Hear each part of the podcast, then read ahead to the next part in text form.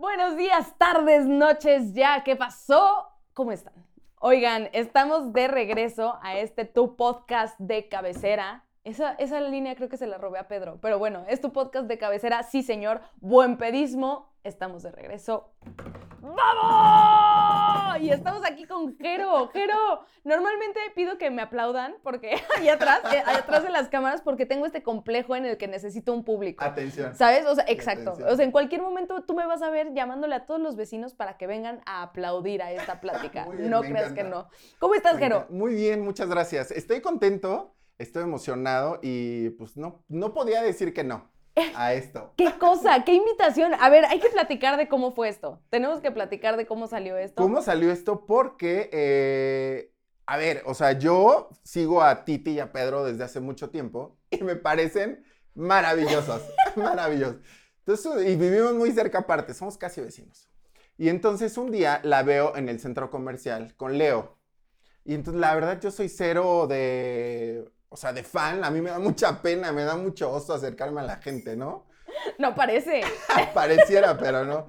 Y entonces ya dije, no, ya ni modo, ya se me fue, no la saludé, este, y ya, y luego te mandé un mensaje en Instagram. Me Y te dije, oye, este, me dio- ve- te vi, pero me dio mucha pena saludarte, no sé qué. Platicamos y ya. Y luego te volví a encontrar.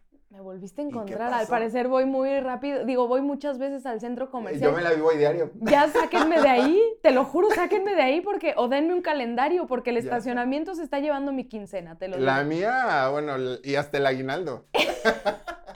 ¿Sabes qué? Y bueno, total, desde este lado de la historia, de repente me llegó un mensaje en Instagram, oye Titi, te vi en el centro comercial con tu cara de muerta, eh, ahí estabas, y me contaste un poco de tu historia. Ajá, platicamos un poquillo. sí, O sea, sí. me pusiste, ¿sabes qué? Es que tengo esta historia súper interesante, me gustaría que hablaras al respecto. Ni siquiera me pusiste, me gustaría que hablaras conmigo. No, me pusiste, no, me, me gustaría que hablaras al respecto, que es adopción gay, eh, nada más, adopción gay. Ajá, sí, sí, sí, sí. ¿O cómo, cómo, cómo lo puedo llamar? Porque la gente Sí, luego dice, Titi, neta, infórmate de cómo chingados Es se que es llama. una adopción gay. Adopción gay. Y la familia se llama, o sea, familia homoparental. ¿No? Que Exacto. son dos hombres y un bebé. Parece, Parece de, de telenovela. Sí había, ¿no? Pero sí había un tres hombres y un bebé. Ah, Es que en no donde te tocó, sale te un tocó. fantasma. ¿Te acuerdas que en la ventana había un fantasma? Cállate Que ya. hasta le regresaban y sí se veía. Y luego, yo bien inmenso. Y luego se veía que tomaba forma de escopeta. Que ¿No te traía una escopeta. Sí. Por supuesto. sí, sí. Pero ¿por qué bien menso? Yo 100% soy creyente de que ahí había Yo un creo, muerto. pero siento que estaba trucado. No sé, o sea, yo sí creo, cuando llegué aquí, sí vi que pasó una señora. Y te iba a preguntar si era quien te ayudaba, pero luego vi que solo éramos nosotros. Ya déjame en paz porque yo vivo aquí, yo duermo en ese cuarto. No, no es cierto. ¿Viste cómo te estaba poniendo Sí, atención a tu historia? Qué, qué No, no horror. es cierto, pero sí, tres hombres y un bebé. Acá dos Aquí hombres eran y dos. un bebé. Pero bueno, espera, espera, no hay que spoilear, no hay que spoilear. Yo quiero, quiero ir por partes, como Jack el Destripador. Vámonos Eh, por partes. Está, está eh, muy cabrón porque normalmente yo no hago esto. No soy, sí, aquí me ven como muy social y la verdad es que no me paran el hocico cuando me pongo a platicar, pero me da como ce- cierta reserva cuando conozco a alguien que se me acerca así de, ah, Titi, me mama tu contenido, es como, ah, muchas gracias, pero soy esta persona que no es tan socialmente eh, aceptada cuando, como Pedro. Pedro se le acerca a cualquier persona, es así, ah, sí, por supuesto, no sé qué, y ya sabe qué decir, y ya trae 400 temas. Yo es como, ¿qué está pasando? Eh, me cuesta trabajo a agarrar el pedo, pero conectamos cabrón. Sí, hasta me acuerdo que me senté contigo. Te dije, siéntate, por favor. café. Sí, Yo, claro. No, espérate, claro. No, sí, que te sientes. Siéntate, no, tantito. sí, sí, te empezamos senté. a platicar. Y empezamos a chismear. Me dijiste, es que vi, Titi, que te mama el chisme. A mí también. Y yo no, te juro, no tengo idea de por qué me acuerdo perfecto de tu mensaje en Instagram. Normalmente no. Y seguro te llegan mil. Pues sí me, llegan, sí me llegan unos cuantos Sí. y que se me haya quedado el tuyo fue como, esto es una señal del universo. Sí, sí, y por sí. eso te dije, a ver, no, siéntate.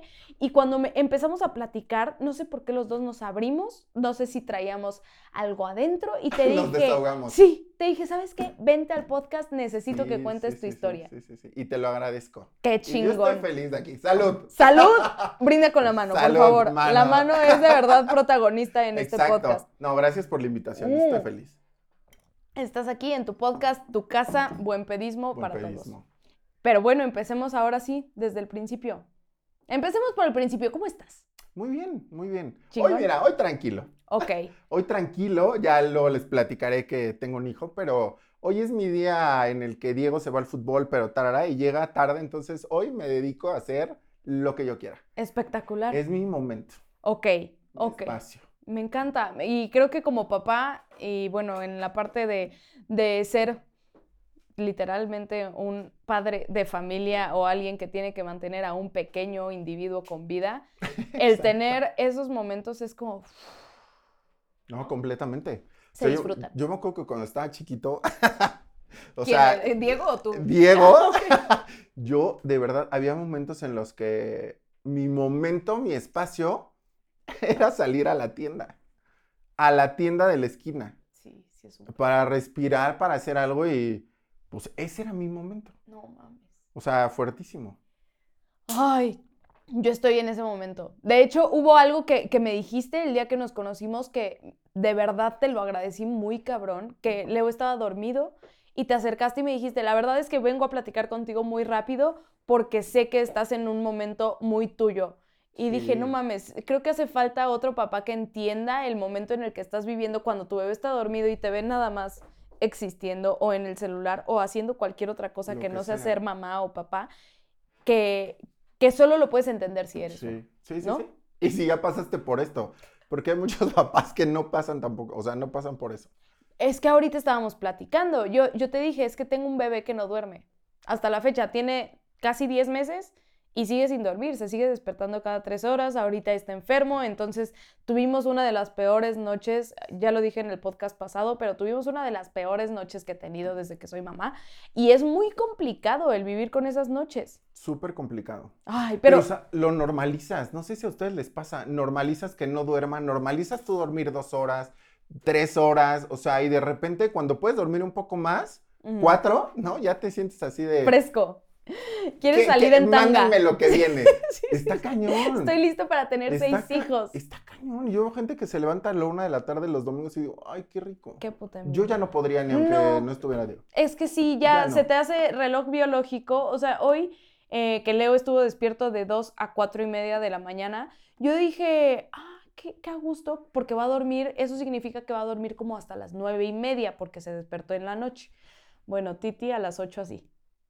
Y yo, viendo a mi hijo, y yo ya se va a despertar, porque ya estoy muy despierta. Estoy enfermita y viéndolo Sí, nada más Te lo juro, ya soy esa vieja de, de actividad paranormal. Ubicas la película. Sí, la que se te paraba al lado de la cama así. Soy esa vieja. Sí, ¿Qué, qué- qué terror. Si me vieran en la, en la cámara de seguridad del bebé, me verían así parada al lado de Leo, nada más esperando para ver si ya se va a despertar o no. Sí. Doy miedo, soy creepy. Eh, yo creo que si fueras mi mamá, sí me darías miedo. Así si abro el ojo y te veo aquí, digo, ay, ¿qué Sí, pasó? mamá, Así, por favor. ma. Así, ¿Mi espacio? ¿Tantito? poquis. poquis, ma. Me mama. Pero espera, a ver, ahora sí, empecemos. Bienvenidos al podcast. No, no es cierto. Segundo intro. Empecemos desde, desde el rollo que es la adopción Sí. gay en México. Fíjate que justo nosotros adoptamos a Diego en. Empezamos el trámite en 2013 y Diego llegó con nosotros a 2017. O sea, prácticamente hace. Así yo, ¿no? 13, hace 10 años. Varios años. Ok. No, como si va para seis años que Diego llegó con nosotros. Sí, sí, sí, o sea, O pero sea- tú estabas, eh, hace 10 años empezaste. Sí, trámite. ahora a lo que iba con esta cuenta que no me salió es que. Es que no sé ahora cómo sean las cosas, ¿no? En el tema de la adopción, pero en su momento fui creo que casi de los primeros en adoptar, eh, digamos, de una forma legal. Y voy a decir legal porque, a ver, o sea, es bien duro que sí hay personas que de repente, pues, alguien no quiere al niño y va y te lo deja, ¿no? O que subrogan un vientre, o que se van a algún otro país a adoptar. Pero siento que en México, literal, el tema de la adopción sí es un tema aún, o sea, aún complejo. Entonces, Ajá. a nosotros nos tocó em, ir a una estancia transitoria de, en ese entonces, la, procura- la Procuradora General de Justicia del Distrito Federal, cuando era Distrito Federal, y pues llegar a tocar puertas y, y decir, quiero adoptar. Y entonces en ese entonces nos dijeron, oye, eh, solo damos 50 fichas al año. Y la ficha era literal una hoja de requisitos foleada. Entonces, vente el... no, hay que... Las liberamos en julio. Bueno, yo el primero de julio a las 9 de la mañana, yo ya estaba marcando para decir... Quiero una ficha. Quiero una ficha. Ah, tengo tantas preguntas al respecto. Em, vivimos en un país claramente homofóbico. Eso está dicho. Eso, o sea, aquí no me estoy inventando nada porque la gente va a decir, Titi, ¿por qué pones a mi país? No, es claramente homofóbico que, que incluso yo puedo decir que yo me he aventado un comentario homofóbico. Yo no tengo nada en contra de la adopción gay, pero creo que hoy vivimos en una sociedad en la que las familias homoparentales están teniendo como este juicio ya hecho, o sea, como que pones a tu hijo en un punto en el que va a ser buleado porque estamos en una sociedad que hoy no entiende esto y que muchos papás están educando en el rollo de, no, no, es que eso no es normal, ¿sabes? O sea, y que en la escuela va a ser este tipo de comentarios toda la vida. Completamente, pero ahí te va también. Fíjate que nosotros, cuando nos enteramos que ya venía Diego a la casa, contratamos a una psicoanalista infantil. Para que nos acompañara, pues, en todo el proceso de adaptación, pero en todo el proceso de pues es que, a ver, Diego, bueno, y cualquier niño que está adoptado llega a un lugar desconocido con personas desconocidas. Entonces, imagínate que ahorita alguien llega y te dice, ay, cuídame al niño. Pues va a llorar, se va a desesperar, es que no conozco aquí, ¿sabes? Entonces, la verdad es que es súper fuerte, porque aunque tú lo esperas, la realidad es que él no te espera a ti. Para él, tú eres, ¿no? Y entonces, para acompañarnos en este proceso, contratamos a esta, a esta persona y uno de mis principales miedos era ese es que lo van a bullear. Y me decía, te voy a decir algo, relájate. Lo van a bullear por todo. Por si es gordo, por si es chaparro, por si es güero, pero por si tiene pecas, pero por si usa lentes. Da igual, por si tiene dos papás. El tema es blindar su seguridad para que le entre por aquí y le salga por acá. Ok. Seguro se le va a quedar dos minutos y va a ser coraje y va a ser brinche, lo que sea, pero le va a salir. Claro. ¿No? Y esta parte, y creo que es un tema de todos los niños, ¿sabes? Es un tema de qué tan seguros los volvemos para tratar de blindarlos ante estas cosas que no están bien. Es que creo que, o sea, y creo que aquí ya nos estamos adelantando un poco, pero 100% yo creo que va mucho este límite mental. Cada vez que lo pienso, yo digo, estoy segura que es mío. ¿Sabes? O sea, estoy segura que es un pedo no de la sociedad, que es un pedo de Titi, porque Titi es parte de esa sociedad que no está funcionando de una manera libre, que es el ideal que yo tengo. ¿Ves? O sea, yo no, yo no soy un, rollo que, diga, güey, hombre, mujer, familia ideal, eh, pero me he cachado tantas veces teniendo comentarios homofóbicos que siento que, eh, que la homofobia va en un rollo tan natural como eh, siendo parte del discurso del mexicano. Completamente. Yo te voy a decir algo, yo crecí en una familia machista, ¿no? Que mi papá sí se aventaba comentarios así de, ¿no? Ese joto, mira el maricón, mira no sé qué, ¿no? O sea, y entonces de repente, pues es que es inevitable porque es parte de la educación, ¿no? Y fue parte de su educación. Hoy es diferente, hoy está siendo diferente. Que todavía nos queda un camino por recorrer, está cañón, ¿no? Sí, pero sí creo que las cosas tienen que ir cambiando, pero tampoco van a cambiar de la noche a la mañana, ¿no? Claro. Y yo soy, a ver, van a decir que qué tibio, que lo que sea, pero yo soy el que menos se clava con ese tipo de comentarios. Pero te voy a decir algo, el tema es que entre más te clavas, pues más haces coraje y más, el único que termina fregándose eres tú. Mm. Entonces, si puedes como platicar con esa persona y decirle, oye, chavo, ¿no? Mira, la neta esto no está bien, lo haces. Pero si no, yo literal agarro, me doy la media vuelta y me voy. yo ya digo, mira, ya estoy en un momento de mi vida en el que no quiero hacer corajes con nadie, ¿no? O sea, sí, si quieres te puedo decir qué pasa, pero ni soy tu papá. Y ni te voy a venir a educar ni nada. Ni me interesa. Ni me interesa. Ya tengo más problemas en mi vida que echarme otro encima. Es que sí, siento que, que de repente el no engancharse, o sea, pon tú, yo que vengo de una, de una familia tradicional, me ha tocado, siempre he tenido esta ideología de, güey, a mí, o sea, ni siquiera entiendo la homofobia pero me ha tocado enfrentarme a comentarios homofóbicos dentro de mi familia núcleo y a mí sí es algo que me dispara. O sea, yo escucho un comentario homofóbico y me engancho, y Pedro te lo puede decir. O sea, yo, para mí escuchar que alguien diga como familia normal, eh, eh, estos comentarios de es el joto, a mí me, me, me pueden. Entonces Sí. siempre, te, perdón, siempre he tenido este como discurso de, güey, lo que sea está bien. O sea, también pu- puedo decir que no porque seas gay eres una buena persona. Completamente. ¿Ves? O sea, y, y mucha gente, eh, hoy siento que estamos cayendo en el rollo de, güey, me odias porque soy gay. No, no, no te odio porque eres gay, te odio porque eres un hijo de puta. ¿No? Completamente. Y que ni siquiera odio, pero, pero puedo como... Me. Me cagas, me cagas por cabrón. Sí. Pero, pero creo que estamos llegando como a un péndulo en donde intentamos buscar el equilibrio y ese equilibrio es muy subjetivo hoy. Hoy es muy subjetivo porque puedes irte a provincia en donde real no entienden y en muchos estados ni siquiera es legal. Sí, no, y ¿sabes qué pasa? Que, que justo, a ver, si es un tema cultural, es un tema individual, pero eh, yo tengo muchos amigos que de verdad sí se clavan mucho, Ujú. ¿no? En esta parte del activismo, en esta parte de, ¿no? Por ejemplo, a mí me invitan a ir a las marchas y me invitan a ir a colectivos de familias diversas. Y yo les digo, no, gracias. Y se encabronan. ¿no? Y digo, sí, a ver, sí soy parte de la comunidad y amo ser parte de la comunidad y estoy aquí en tu podcast y estoy haciendo visible este tipo de familias. ¿no? Y me mama hacerlo. Pero no me mama ir a la marcha, ¿no? A... Porque, vaya, o sea, es que no siento que soy de ahí. O sea, no siento que para mí el, el ir a marchar, por ejemplo, me, me, me- no, no, no, me, me, me hace luchar por mis derechos, ¿no? No creo que yo necesite ir a marchar para hacer algo desde mi trinchera. Ok. Soy como más de hacer algo desde mí. ¿sabes?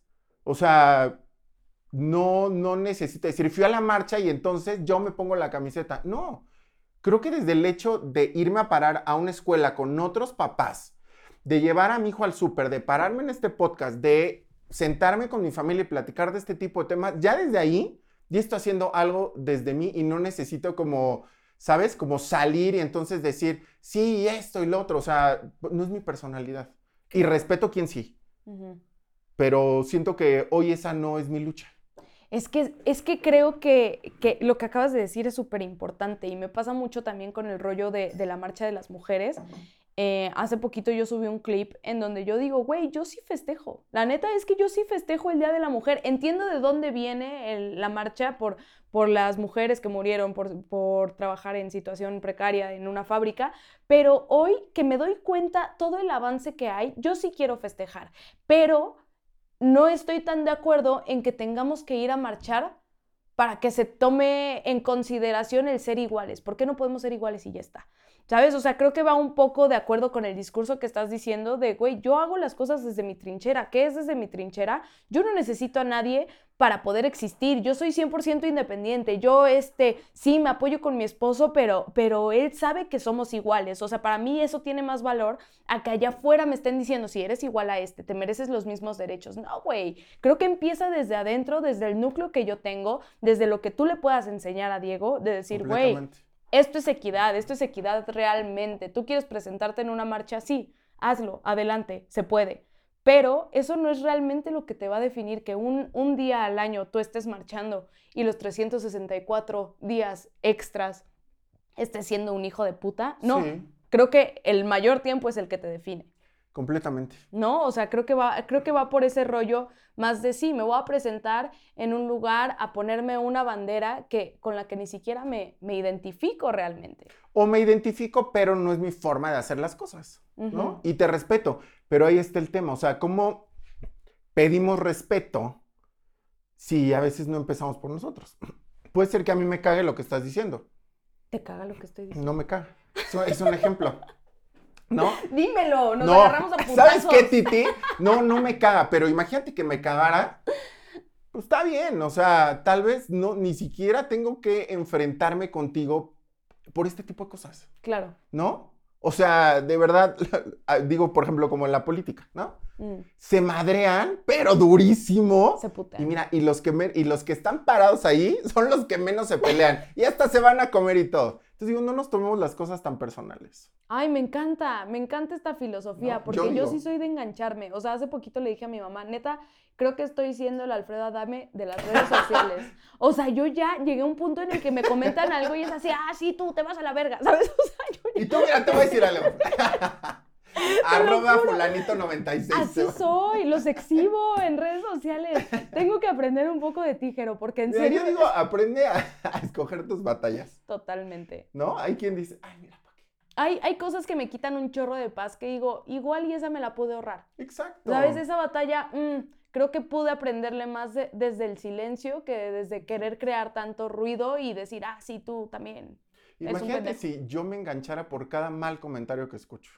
Mira, ni hubiera salido del closet, ni me hubiera casado, ni hubiera comprado una casa y, un, y dos perros y una camioneta, ni hubiera sido papá. ¿Y cómo fueron todos esos procesos? Pues, eh, y justo fíjate que cuando, o sea, a ver, yo tuve novias toda la vida. ¿Qué? toda la vida así hasta tercer semestre de universidad. Y entonces, luego ya les he contado, que antes había salas de chats, Latin chat y no sé qué, y yo me metí ahí a la de hombre a hombre. Y ahí conocí a mi primer novio. ¿Cómo? Y entonces yo ahí dije, es que de aquí soy. O sea, dije, de allá no soy. Esa es mi amiga. no. Amiga, ¿no? Ven, amiga, vamos al cine. Pero yo dije, no, o sea, la realidad es que el tema de atracción física, el tema de atracción sexual, ¿no? El tema de, de enamoramiento, todo este tema, dije, es que sí. Y entonces yo solito dije, Gerardo, junta tus domingos y vete al psicólogo. Porque no estás bien, pero no estás bien porque te sientes que eres el único que está pasando por esto, porque te estás deprimiendo, porque no sales de tu casa, porque no quieres que llegue el fin de semana, porque no vas a ir a la escuela y vas a estar encerrado. Entonces empecé a ir al psicólogo y la es que ahí creo que ahí fue cuando tuve como esta apertura de decir, esto es lo que quiero. Ok, pero, pero espera, o sea, yo dentro de este, este proceso, ¿tú fue la primera vez que tú te diste cuenta que, que tenías otra preferencia? Sí, a mí me han dicho, en el psicólogo. pero desde chiquito. Y yo, no. O sea, se los juro que, a ver, sí creo que naces así. Sí. No creo que te haces, ¿no? O sea, ya el que nació, nació. Es algo que te despierta. Sí, o sea, es algo que ya traes. Lo que pasa es que siento que algunos tenemos un despertar más tardío que otros, ¿no? El mío fue muy tardío, el mío, eh, 19 años. No mames. O sea, 19 años. Y la neta, siento que mis papás lo llegaban a pensar, pero decían, "Ay, claro que no, tiene sus novias, ¿no? Ujú. O sea, y entonces, más bien cuando yo empiezo a experimentar esta parte de hombre a hombre, digo, pues sí, es que de aquí soy. Este era mi Me hace, neto me hace muy feliz. Es que creo que eh, mucha gente y hay muchos casos en donde dices, güey, pues sí, he estado con otra, con el otro género que no me gusta porque así me han dicho que es, Exacto. ¿no? O sea, porque no he tenido esa apertura y entonces cuando se encuentran realmente, de hecho tengo un caso muy cercano de una chava que yo digo, güey, te gustan las chavas y está bien, o sea, no hay pedo, pero estamos en esta sociedad que te dice, güey, mira, ese güey quiere contigo y entonces y te lo meten hasta por los ojos. eso. Y entonces ella tiene relaciones con güeyes que es como, pues sí, mi novio duró tres meses, no, pero no me gustó tanto. Y yo digo, rífate con una niña. Sí. Y, o sea, no con una niña, con una mujer. Sí, Sí. Basta. Así, hashtag, con los niños. no. Titi, te estás hundiendo. Y luego no quieres que te digan nada en Instagram. Te lo juro, yo intento salir del hoyo y solita acabo más Exacto. profundo. "Ay, mira, yo me hago tantito para acá y hay que, que se me vaya caiga la ella". mierda. Pero, pero sí creo que es este rollo que está tan cerrado que no nos permite realmente ver lo que queremos decidir. Güey, y si experimenta con una mujer y eh, se da cuenta que no, No. también se vale. No, yo creo que, que la forma de saber que sí y que no es nada más viviéndolo y sintiéndolo. Y hay gente que no lo tiene tan claro. O sea, hay gente que lo tiene muy claro y no necesita experimentar. Claro. Y hay gente que dice, ay, ¿qué tal que sí? ¿Mm? Ay, ¿qué tal que me gusta? ¿No? Sí, no Pues sí, aviéntatelo, ¿qué tal que sí? Y te empiezas a enterar, te, empieza- te empiezas a enterar de tanta gente que está en el closet que es como, güey, ¿en serio? ¿Te Mira, estás chingando si yo te contara así la cantidad de Quémalos. hombres, voy a decir nombres. no, a ver, la cantidad de hombres que están casados, que tienen esposa, que tienen hijos, que tienen novia, no sé qué, y que andan buscando ahí la caricia masculina. ¿Cómo? Está cabrón. ¿En serio? Muchísimos. O sea, a mí me ha tocado, no, ya no voy a decir nada. No, a ver, sí A me ha tocado ir con, a ver, con amigos que andan en redes sociales de ligue y que vamos al centro comercial a comer y que me dicen, oye, ¿ves este cuate que me escribió esto? Ahí va con la esposa. Nos hacemos los locos, ¿no? Y no decimos nada. Por respeto. Pero está cañón. Pero es que, ¿por qué? Es que yo sí diría como, oye, güey, hermano, ¿te gusta la matraca? Deja a tu esposa. La matraca y la mazacuata. ¿No? O sea, pues sí. O, o bueno, ¿qué tal que te gustan las dos? Es que se vale. ¿No? Pero pienso el que tema todos es, somos ¿y bisexuales. por qué no me lo, y por qué no se lo dices a tu esposa? ¿Me gustan las dos? Claro, ahorita estoy contigo, pero me gustan las dos. Creo que estamos súper cerrados a, a querer, a poder escuchar esto. Completamente. Eh, Pero, ¿sabes qué? Sí creo que viene así una evolución importante. ¿Por qué? Porque yo ya veo chavitos, ahora que soy papá, o sea, que ya de repente ya es fluido todo. No importa si es hombre, mujer, no, no, no, ahora me gusta ella, me gusta Ana. Y digo, ¿está bien? Pues sí, ¿No? pues sí, es que sí está bien. O sea, a fin de cuentas, Pero ya crecen con otro, o sea, vaya, sin, sin tanto, pues sí, sin tanta estructura social, o sea, ¿no?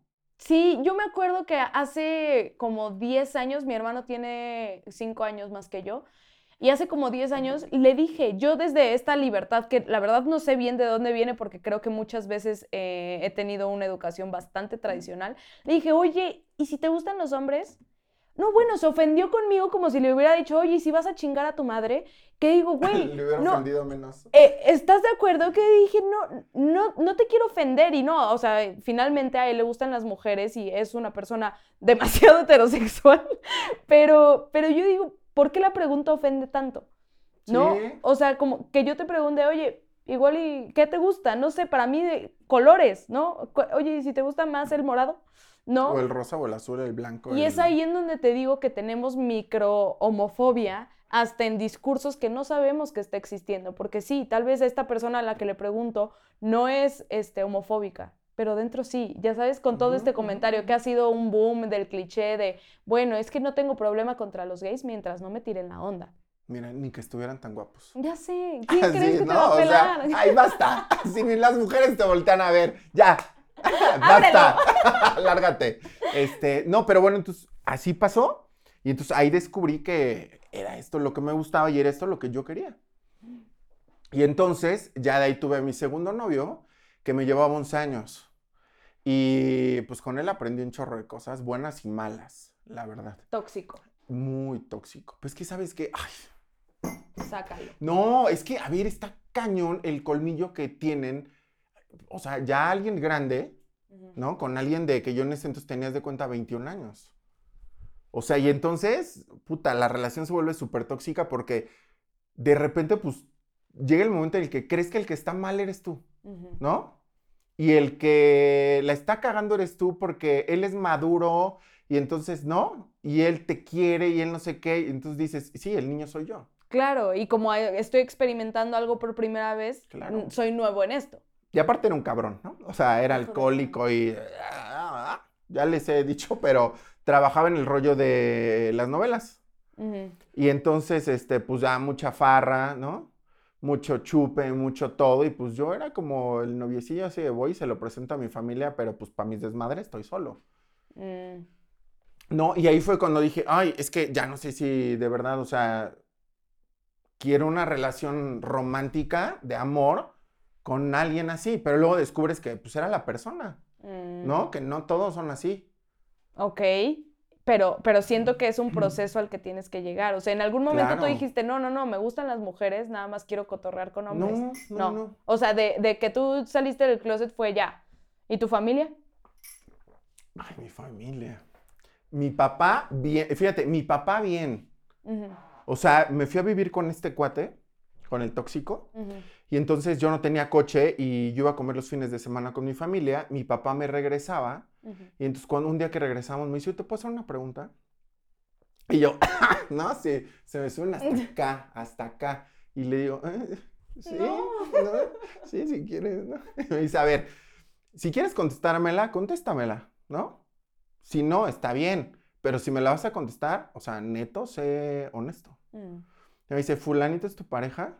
Y yo, sí. Switch a la plática, llegó, me- le doy su beso, me bajo y me dice, espérame. Y le digo, ¿qué pasó? Me abraza y me dice, te amo. Y eres mi orgullo y siempre lo vas a hacer. Y ya, todo perfecto. Regresa a la casa y así, oye gorda, ¿qué crees?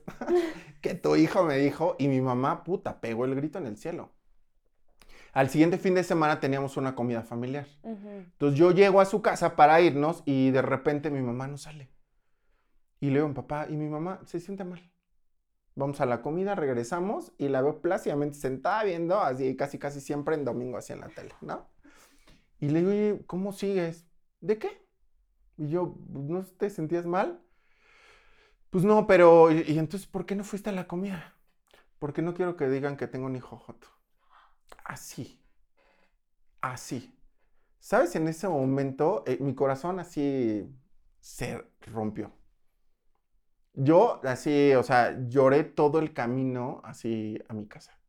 Todo el camino y tardamos varios meses en volver a hablar.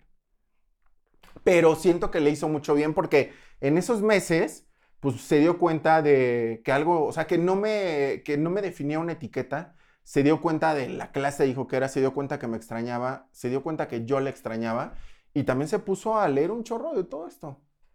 Y ella fue la que me buscó un día y me dijo, perdóname, solo no sabía cómo hacerlo, ¿no? Y hoy mi mamá y yo, mira, uña y mugre, o sea, nos hablamos tres, cuatro veces en el día y, y le yo, amiga, ¿no? Así, "Ay, ¿qué pasó, amiga? ¿Cómo? Así, con mi mamá. Pero pues es un proceso que si es fuerte para Honor, imagínate para los papás.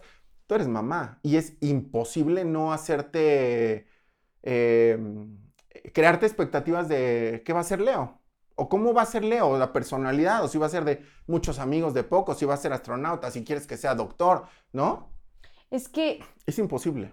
Es que, ¿sabes qué, qué pienso? Lo, lo pienso bastante. O sea, hay, hay un chavito que no sé si, si bueno, un chavito, un, un bebé que tiene, creo que seis años ya, se llama Baby Bros, eh, Ba- Baby Boss Brady, que es un, un nene que baila desde que tiene dos años, pero él baila y baila cabrón. Y él desde chiquito, yo quería- le decía a sus, a sus papás, yo quiero ponerme el vestido de Elsa. Entonces él sale Ah, en Instagram sí, sí, sí. y entonces sale disfrazado. Y yo desde que empecé a ver este, a este nene, dije, me mama, me mama ese rollo que... Y sus papás salen diciendo, pues nuestro hijo se quiere poner un vestido. De eso a que le guste o no, o lo que él quiera, nosotros somos los que tenemos Sí. que aprender. Entonces yo desde ahí empecé el proceso de, si en algún momento yo quiero hijos, que yo jamás pensé que quería tener hijos hasta que conocí a Pedro, em, yo decía, quiero darle esa misma educación. Y entonces para mí sí ha sido un proceso de decir, güey, si mañana mi hijo me dice, me quiero, lo que platicamos en el café, me quiero pintar las uñas, le voy a decir, adelante, te pintas las uñas. En la escuela no puedes, bueno, te, te quitas el pinta uñas. Pero para mí no va a haber un rollo de, esto es para niños, esto es para niñas. En mi familia eso no va a existir y Pedro lo sabe y, y creo que empieza desde muy chiquito el, el tener que imponer el qué te gusta y qué no te puede gustar. Sí, y sabes qué, que justo em, regresando al tema de las familias homoparentales, una de las cosas que creo que de repente cierran mucho al, al tema de la aceptación, ¿no? Hacia afuera, es, pues es que lo van a hacer gay. Eso. Y me Y dan yo- ganas ¿y de preguntar, qué- ¿tú tienes ¿Y papás sabes qué les contesto? A ver, yo tengo dos papás heterosexuales yo, y salí gay, Eso. ¿no? O sea, no te garantiza nada, No, claro que no. ¿no? Y si así fuera, está bien. O sea, si así fuera que sale gay es porque, pues porque ya así nació, ¿no? Es que sí. O sea, no, no es porque vea alguna conducta o no. Él lo único que ve es amor. Y fíjate, eh, Diego en la escuela nunca ha tenido un mal comentario de sus amigos. Ni de los papás de sus amigos, ni nada. Ay, qué bueno. Los niños nos aman. O sea, los niños son los más mamables de que Diego tenga dos papás.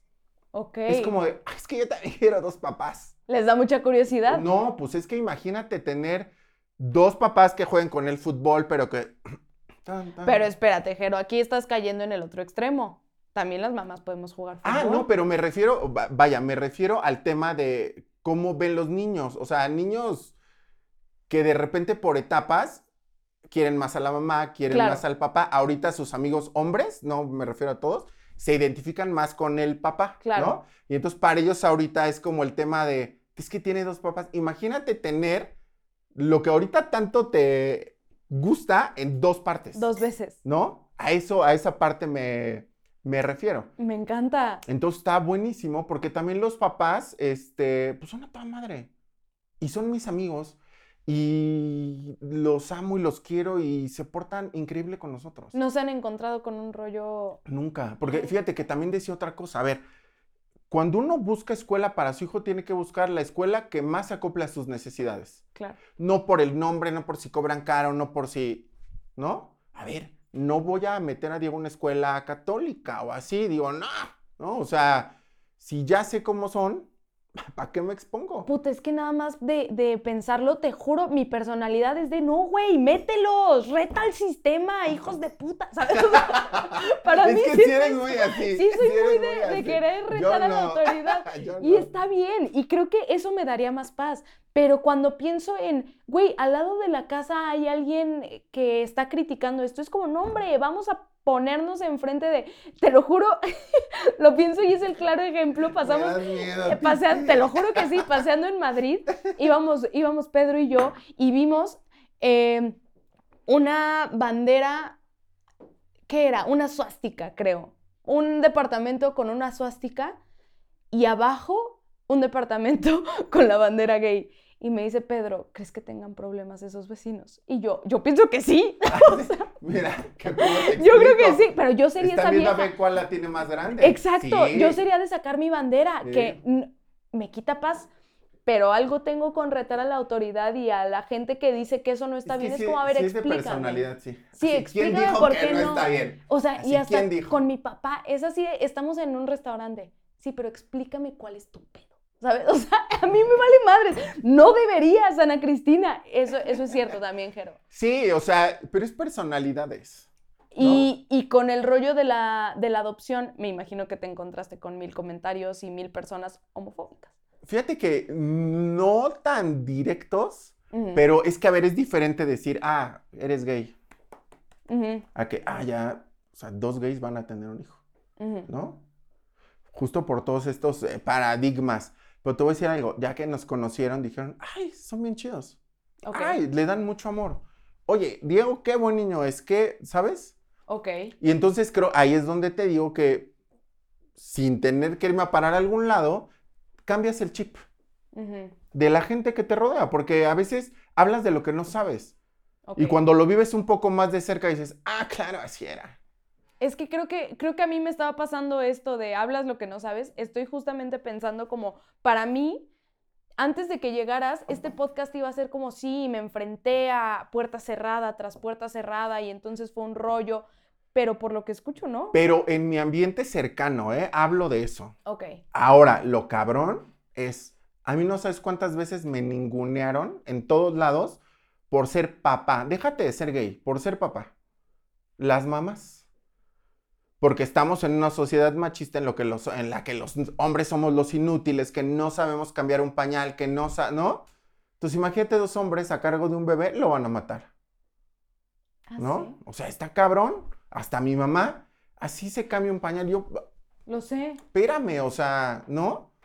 O sea, sí, claro que no te enfrentas a algo, vaya, que de frente te digan las cosas, pero sí te enfrentas a un chorro de cosas. O sea, yo porque la neta no me he ido a parar a lugares en los que digo, ¿para qué? Es que ¿Para sí. qué me paro aquí? ¿No? ¿Para qué reto al sistema? Pero es que es muy duro, porque ¿por qué no tienes la Pues está misma cañón. libertad que Pedro y yo de llevar a nuestro hijo a donde se nos hincha? Está cañón, ¿no? Pero el tema es, pues sí, o sea, pues yo era el inútil, ¿no? Yo me acuerdo que, por ejemplo, los baños de hombres no tenían cambiadores antes. Hasta la fecha. O sea, ahora digo, ya hay un poco más. ¿Y sabes qué hacía yo? Salen todas las mujeres, mesero, ¿no? Cuídame el baño en lo que yo entro a cambiar a mi hijo. Porque lo tengo que cambiar. Y se encabronaban porque, o sea, porque cerraban el baño para que yo cambiara en un minuto un pañal. Es que ese tipo Está de cosas, ese tipo de cosas es lo que yo creo que, que para mí sirve esto. El decir, güey, no, no está funcionando, pero no estamos funcionando como sistema en general. Nada. Porque necesitamos a Jeros y necesitamos a Titis que digan, güey, esto no está bien. Sí, desde la trinchera de, de poder decir, güey, no está bien de manera pacifista y no me voy a ir a parar a la puerta de tu casa a ondearte una bandera. Pero yo digo, güey, sí necesitamos a gente que esté ondeando banderas porque seguimos teniendo ese tipo de mierdas. Completamente, completamente. Y no me parecen, y hay que, o sea, sí, la gente dirá como Titi, es que estás loca y tienes un carácter terrible. Pues sí, sí lo tengo porque me doy cuenta de cuántas cosas no funcionan, ¿no? De cuánta Y gente no- necesita No funcionan saber esto. muchísimas. O sea, no funcionan muchas.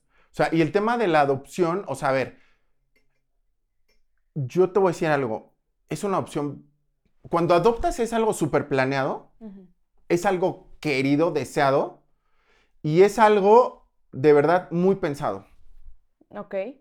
Imagínate, o sea, nosotros nos enfrentamos a entrevistas con psicólogas de seis horas, ¿no? De trabajadoras sociales 24/7 en tu casa, así a tu lado, así haciendo shadowing, así, ¿no? Viéndote. Sí, o sea, exámenes psicométricos, exámenes, ¿no? VIH, exámenes médicos, un chorro de cosas. Y yo digo, en serio, si tal vez a ti te hubieran hecho esos exámenes, te hubieran dicho, sí puedes ser papá. ¿Cuántos que hoy son papás hubieran pasado eso? Yo no. Definitivamente, a mí me hubieran hecho el primero y habrían dicho, esta vieja. ¿No? Y entonces dices ahí, hablas de lo que no sabes, ¿no? Claro. Pasamos por un proceso súper duro y por un proceso de verdad desgastante. ¿Cuál es? Pero está bien porque se trata de la vida de un niño. Pero a ver, ¿cuál, si cuál es este, este proceso que, que tiene que seguir la gente? Te, te- te dan la hoja de requisitos y literal son como 50 cosas, ¿no? Desde antecedentes no penales, exámenes médicos, VIH, toxicológicos, este, bueno, te piden hasta foto de pareja, foto de en cuál va a ser el cuarto del bebé, fotos de tu casa, este, eh, estados de cuenta, ¿Esto es en general para la adopción? En general, en general, por- en general, en general, ¿no? Este, examen, eh, estados de cuenta, te piden ta- actas de nacimiento, te piden todo, ¿no? Y de ahí dicen, ah, ok, vamos a mandarlos con las psicólogas y las trabajadoras sociales y los exámenes psicométricos y no sé qué. Y entonces todo eso entra un comité en el que está muy mamón ese comité porque está, pero que es la fiscal de niños y niñas de Ciudad de México, pero que el director del DIF, pero que el procurador no sé qué, pero, o sea, y ellos son los que deciden si puedes ser tu papá o no puedes ser papá. Entonces ya desde el momento en que te sientes señalado de, "Ah, ¿qué van a decir? Que sí o que no. Pero ¿no crees que esté bien para proteger un Está poco a los niños? está perfecto. Yo creo que la vida de un niño es lo más sagrado que hay. Sí. Y hay que cuidarlas, bueno, a capa y espada. Entonces creo que es muy bueno, pero no deja de ser desgastante y duro. Ahora, nosotros tuvimos la suerte de hacerlo ahí, pero hay muchos lugares, casas cuna, tarará, tarará, tarará, que los procesos son bien diferentes. Y hay gente que se ha enfrentado, parejas de, de papá, papá, mamá, mamá, que desde el inicio le cierran la puerta. Nada más por, Por- el pues, hecho pues de sí, ser- ¿no? Así de, es que no, aquí no entras. Y tú me platicaste de que a donde llegaste a pedir este, esta adopción es de niños en situaciones de calle. Niños abandonados en la vía pública. No puedo creer que esto exista.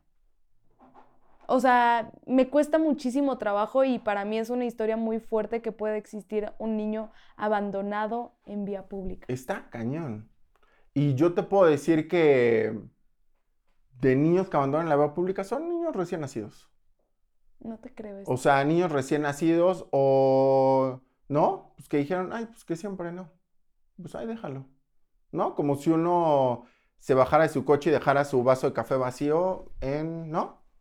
En la banqueta. Así, con esa frialdad. Entonces, imagínate también el tema de qué traen ya esos niños. La huella de abandono, ¿no? El tema del rechazo, el tema de no me quisieron. ¿Y tú cómo lo piensas manejar eso? Pues sabes qué, que justo creo que nosotros hemos sido bien transparentes con Diego. Desde el primer día él sabe que es adoptado, sabe de dónde viene, ¿no? Sabe que viene de una estancia, sabe que pues no hay mamá. Y no hay papá, y no sabemos qué pasó, ¿no? Porque de repente yo le decía a la psicóloga, es que yo le quiero decir a Diego, es que tu mamá era tan buena, ¿no? Que pues te quiso dejar con alguien que te amara y no sé qué. Pero, pues, ¿y si no? Entonces, como ser transparentes. Y con cualquier hijo es, no sé, no sé qué pasó. Solo sé que llegaste aquí con nosotros y pues somos tus papás y somos los que siempre vamos a estar contigo y los que te vamos a amar toda la vida. Y yo a Diego todos los días le digo, aquí estoy contigo y nunca me voy a ir. Ay, qué fuerte. Está cabrón. ¿Qué, qué sentiste cuando llegó contigo? Puta, o sea, esperamos tres años y medio, o sea, desde que empezamos el proceso a que nos dijeron ya hay un niño para ustedes. Entonces yo me acuerdo que nos citaron en la estancia y entonces te pasan a un salón de usos múltiples enorme y cuando abres la puerta hay 30 personas sentadas enfrente de ti así en fila. Y están psicólogas, están los directores, están los fiscales, pero no sé qué, los que dijeron sí va para él. Entonces ahí te dicen, oye, a ver, esto es una responsabilidad para toda la vida. O sea, ¿de verdad la aceptas? Sí. Literal, que pase su hijo. Y se abre una puerta y ves a una nanita con un bebé en brazos. Y yo me acuerdo que cuando vi a Diego dije, puta, ese es mi hijo. Ese es mi hijo.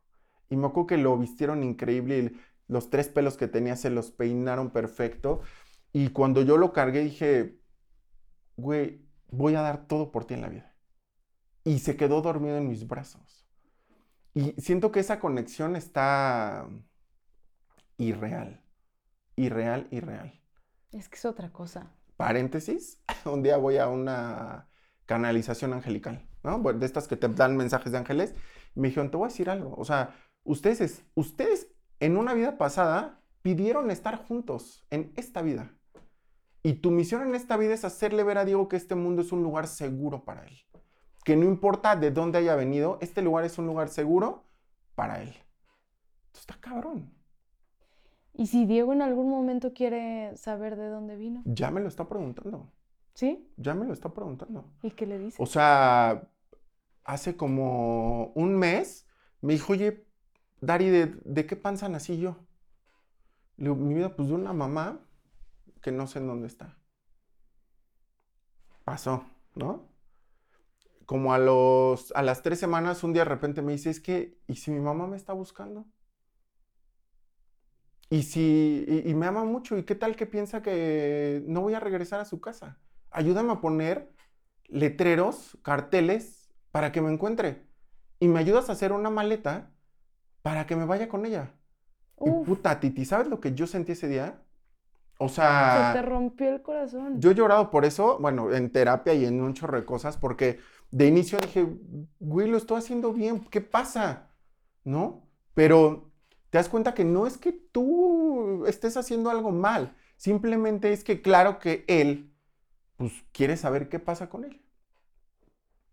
Y entonces ahí es duro, pero también les tienes que hablar con la verdad. Yo en ese momento le dije, Didi, no sé.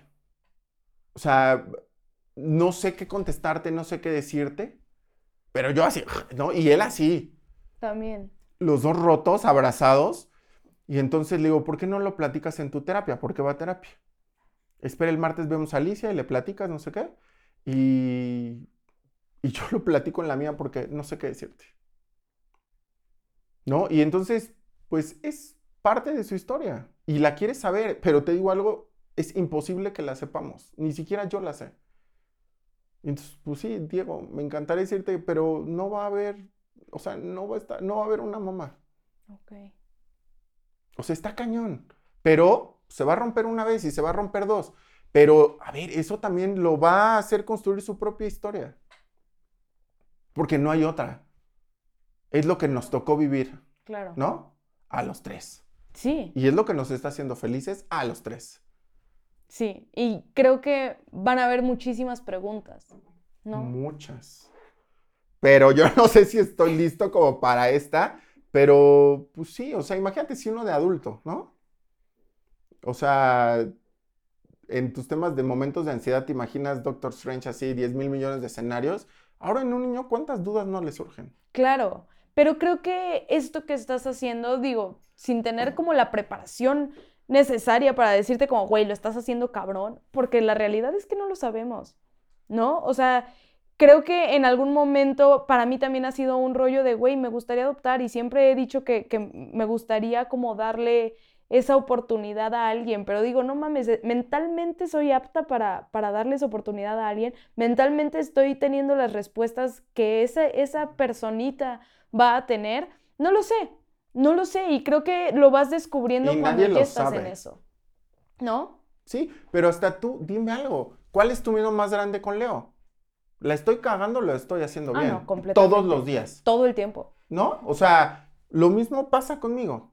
Pero es que siento que eso no tiene que ver con que sea adoptado, ¿no? Eso nada no, no, no, es a lo existe. que voy, ¿no? De repente también, pues tienes que vivir tu vida como cualquier otro papá, es a lo que voy, ¿sabes? Y lo mismo que a ti te pasa por la cabeza, a mí me pasa por la cabeza. Ujú, Porque Leo vino de tu panza, ¿no? Ujú. Diego vino de una estancia, pero pues aquí estamos sin dormir tú y sin dormir yo. ¿No? Entonces está cañón el que todo el tiempo vas a sentir culpa por algo, ¿no? Pero por si trabajas, pero por si no, por si lo dejas, pero por si Pedro ya se quedó jetón porque no durmió y tu hijo ahí está no solo. O sea, la culpa siempre va a haber por algo. ¿no? El tema es cómo la canalizamos. Y al ser un papá separado, porque en eso no hemos entrado, pero No vamos a entrar en eso. te estás divorciando. Sí, bueno, o sea, sí, ya. Sí, ya, ya, ya. Sí. Sí, y sabes qué, que justo el tema de mm, del divorcio a mí me, me, me pegó mucho porque lo primero que pensé fue en Diego. O sea, de verdad que a mí fue lo que más me dolió, Diego. ¿No? El qué va a pasar, el, no, pues está chiquito, pero no sé qué, pero tarara, tarara. Y también descubrí algo, es como, ¿qué modelo le quieres enseñar tú a tu hijo? ¿no? Un modelo de alguien que sí se cayó, ¿no? Pero pues se tiene que levantar. Y sí sufre, pues sí, todos tenemos que sufrir. Pues sí, pero, pero creo que ahí tienes tú un motivo como más grande para ser fuerte y para estar entero y para decir, güey, me la sigo aventando. Me la sigo aventando porque yo ya decidí todas estas, estas cosas que son mucho más importantes a que yo tenga el corazón roto, que sí lo tengo y que sí voy a llorar en las noches, pero enfrente de ti no. No, pero es que ahí te va algo. Yo hacía eso al principio. O sea, yo me tragaba de verdad el dolor, el sufrimiento, tarara, para no llorar enfrente de Diego. ¿Y sabes qué me dijo la psicóloga? Lo estás haciendo mal. Uf. Dice, ¿en qué momento le enseñas que no estar bien está bien? ¿En qué momento le enseñas a ponerle nombre a sus emociones? A decir, hoy me siento triste. Y hoy me... ¿Y sabes cuál es el tema? Me dijo, la función de la tristeza. Pues aventarte un clavado hacia ti, ¿no? La introspección. Y entender cuál es el mensaje de ti que, es, que quieres escuchar. Y después tomarás decisiones y después, ¿sabes? Pero si no le ponemos nombre a nuestras emociones, las vivimos y entendemos de dónde vienen, no. Y entonces tu papá está roto, estoy roto. Porque me duele que esté pasando esto, Diego. Y entonces, y te voy a decir algo, cambió por completo. Diego, hay días que me decía, estoy muy triste porque Dari no está aquí en la casa. Y qué padre llegar a ese momento en el que los dos nos podamos, pues, Ayudar. ayudar y contenernos y decir, está bien estar triste, ¿no? ¿Me ves roto? Pues sí, mi vida. ¿No? Ojalá nunca te pase, pero te va a pasar que te rompan el corazón. ¿no? Y lo que a mí más me dolía que era Diego fue lo que más fuerza me dio para salir adelante. Es lo que te iba a decir, ha sido un apoyo impresionante Muchísimo. el que él pueda saber por lo que estás pasando. Completamente. Y te lo digo porque, ¿sabes? De, o sea, como que ahorita está viniendo este pensamiento a mí que dices, no, estamos acostumbrados a reprimirlo y a ver a, la a tu papá fuerte. Y a mí me pasaba mucho que yo decía, es que a veces yo no entendía por qué mi papá estaba enojado. Yo decía, es que, ¿qué le hice? Y hasta la fecha es una huella que, a mí me pasa mucho, que si veo a alguien enojado, automáticamente pienso que es conmigo. Yo decía, ¿por qué, ¿por qué está enojado este, mi papá? ¿Por qué de repente no quiere hablar mucho, no quiere socializar, no quiere, eh, eh, no sé, no entendía qué estaba pasando con mi papá. Y mi mamá me decía, es que tuvo un mal día en el trabajo. Y me costó años entender que no era contra mí. Hasta la fecha, si veo que Pedro de repente no está del mejor humor, es como, wow, ya me dejó de querer. ¿No? Y lo convierto todo hacia mí porque sé que viene desde un momento en el que yo no entendía por qué alguien estaba Sí, mal. y tú te lo tomas. Y para mi papá era, eh, quiero mostrar fortaleza porque aquí no me puedo, no me, no me puedo mostrar vulnerable. Y el no mostrarnos tal cual nos estamos sintiendo nos convierte a nosotros como hijos en niños emocionalmente no educados, ¿no? O sea, esta parte de tener como una templanza, el saber que todas las emociones son buenas, que son un abanico y que también van a pasar, eh, a mí me costó mucho trabajo poderlo entender y hoy creo que esto que dices es importantísimo, el poderte apoyar, oye, mi amor, estoy triste. Hoy me estoy sintiendo mal. Hoy y no está es contigo. pasando esto. Claro. No, hasta el enojo. Yo, a ver, Diego, a ver, si algo lo pone muy de malas es no comer. Y entonces llega de la escuela muerto de hambre. Y entonces, encabronado, ¿no? Y le digo, a ver, Diego, sé que estás enojado porque tienes hambre. Ya vamos a comer. Yo no tengo la culpa, ¿no? Si estás enojado, tranquilízate. Y cuando se te pase, platicamos. Claro. Estoy enojado, Diego, dame cinco minutos, no es contigo. Es porque tal me pasó esto. ¿Va? Sí, Dari. Va. Está, pero es, o sea, es algo que no entiendes hasta que no estás ahí. Creo, ¿no? que, creo que a muchos nos vas a tener que pasar el número de tu terapeuta. Buenísima, sí, bueno, saludos. pero pues sí está cañón, o sea, ¿no? En las separaciones, o sea, a ver, no hay mejor forma de sanar que atravesándolo. O sea, no puedes irte así, ¿no? Porque y entonces lo único que vas a hacer va a ser cambiar la carita del que sigue, del que sigue, del que sigue, pero el pedo es tuyo, ¿no? O sea, estás cambiando de interlocutor, pero ¿y tú en dónde estás sanando? O sea, ¿en dónde sanas, Titi, lo que tienes de niña? Porque No, lo que no arreglaste, vienes a querer arreglarlo con Pedro. No, y creo que con un hijo salen más a flote esas heridas. Muy Yo se lo cabrón. he dicho, yo ahorita estoy sacando, de, en mi embarazo yo saqué una herida que no tenía idea. Le dije, es que yo no quiero sentir la ausencia que sentí con mi papá estando contigo. Y me dice, es que yo no soy tu papá. Pues y no. yo, güey, ¿sabes? Y yo, ¿de dónde viene esto? ¿Qué está pasando? Este daddy issue, pero que no, no salió hasta que yo estaba embarazada y me enfrentaba a que mi hijo se sintiera igual que yo me sentí de chiquita. O sea, por eso hoy yo digo, a ver, güey, a los hijos los vamos a traumar de otras cosas. ¿no? Y todos vamos a terminar en el psicólogo. Y ojalá que yo les digo, es que se los juro, la terapia debe estar en la canasta básica. Claro, y yo ¿No? pienso que debería de estar ahí. O sea, yo cuando empecé a, terapia, eh, a ir en- a terapia hace 10 años, eh, a mí me decían, nada más no digas que estás en terapia, ¿sabes? ¿Por qué? Y, ajá, y yo, güey, ¿por? Sí, sí estoy ahí. O sea, cada vez que tengo que citar a mi terapeuta, es como mi terapeuta que es una chingona y que me ha ayudado a pasar un chorro de cosas que yo no pude entender en su momento. Y ahorita que podamos abrir que, güey, la terapia está bien, está bien ir cuando te sientes roto, ir cuando tienes dudas en conclusiones, ir en un chorro de momentos en tu vida para tener una opinión un poco más objetiva de lo que te está pasando y saber que te estás ahogando tal vez en un vaso de agua, creo que es de canasta básica. No, y con un hijo más, Con un hijo. ¿no? más. O sea, a ver, ni tenemos ahí la receta de cómo ser papás, pero sí queremos ser buenos papás, Mm. ¿no? Y queremos mamarnos siendo papás. ¿Y cómo? Pues, güey, él, o sea, en la medida en la que tú estés bien, tu hijo está bien. Entonces, en la medida en la que tú de verdad trabajes en ti, pues tu hijo va a tener también herramientas para enfrentarse en su día a día a todo. Y tú se las vas a transmitir y tú se las vas a pasar.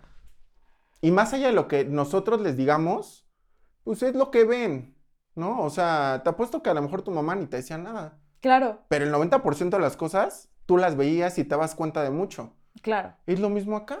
Es que es justamente esto, o sea, ahorita creo que ya no necesitamos tantas explicaciones, sino ejemplos. O sea, yo le he dicho a Pedro, sí, yo le puedo decir a mi hijo que mentir está mal, pero ¿qué va a aprender mi hijo si le digo, oye, Leo, mentir está mal? Pero me ve mentirle al vecino, me ve mentirle al, al policía, al... O sea, ¿sabes? Si, si mi vida está hecha de mentiras y yo me acerco con mi hijo a decirle que mentir está mal, mi hijo no va a entender nada. No, y aparte, ah, sí, ¿y en dónde está tu congruencia, mamá? Claro. ¿No? Porque aparte los niños son muy inteligentes. Bueno, son muy inteligentes, ¿no? ¿Y qué le vas a contestar? Este, así, ¿qué Claro. Perdón.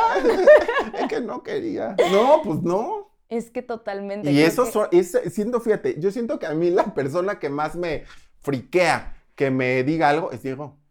Sí, porque no lo dice desde ninguna intención más que lo que está viendo. Ajá, y entonces digo, ay, es que estoy, sí te está volteando para arriba diciendo, oye, papá, bájale. Y tú, perdón. Y te ha ayudado a, a pasar lo de la separación. Ah, muchísimo. Muchísimo. O sea, sí creo que el tema es qué tanto le inviertes a trabajar en eso. ¿No? O sea, ¿qué tanto le inviertes a trabajar en eso que viene de ti? ¿No? Porque digo, mi separación fue por causas, eh, decisiones que yo no tomé. Yo tomé la decisión de separarnos, pero no fue, fue consecuencia de decisiones que yo no había tomado. Muy malas decisiones. ¿Crees que parte de separarte haya sido el haber tenido un hijo? Sí, pero te voy a decir algo. Aprendí lo que era el amor propio. Cuando te separaste. Ajá. Antes, de, o sea, antes ya estaba en terapia, entonces cuando yo tomé la decisión fue una decisión no desde el enojo, no de tal, tal, tal, fue una decisión desde el amor propio. Fue decir, a ver, Titi, yo sé que tú eres así, ¿no? Y qué bueno. Pero neto, eso no es lo que yo quiero en mi vida. ¿No? Entonces, mira, ¿para qué nos hacemos güeyes? Llégale. ¿No? Qué difícil momento. Y más estando casado con un hijo. Puta. O sea, yo me acuerdo que cuando le dije vete, o sea, en el momento en que estaba subiendo las maletas, o sea, yo en ese momento decía, dile que se regrese. ¿No? Y no lo hice, o sea, y no lo, y no lo hice. Y fue la mejor decisión que yo pude haber tomado en mi vida. Mm. Pero dije, güey, ¿no? Ya te puse mucho tiempo adelante de mí, ¿no? ¿A quién le toca? A mí, pásale. Claro, no, porque además tienes que, tienes que poner enfrente lo que está viendo otra vez tu hijo, ¿no? Estás predicando con el ejemplo, güey, ve cómo papá se está queriendo un chorro. Eso quiere decir que no puede estar con su pareja, ¿no? Que hoy vamos a estar tú y yo solos, Diego, a pesar de toda la circunstancia y toda la tormenta que venga, pero nos vamos a echar para adelante.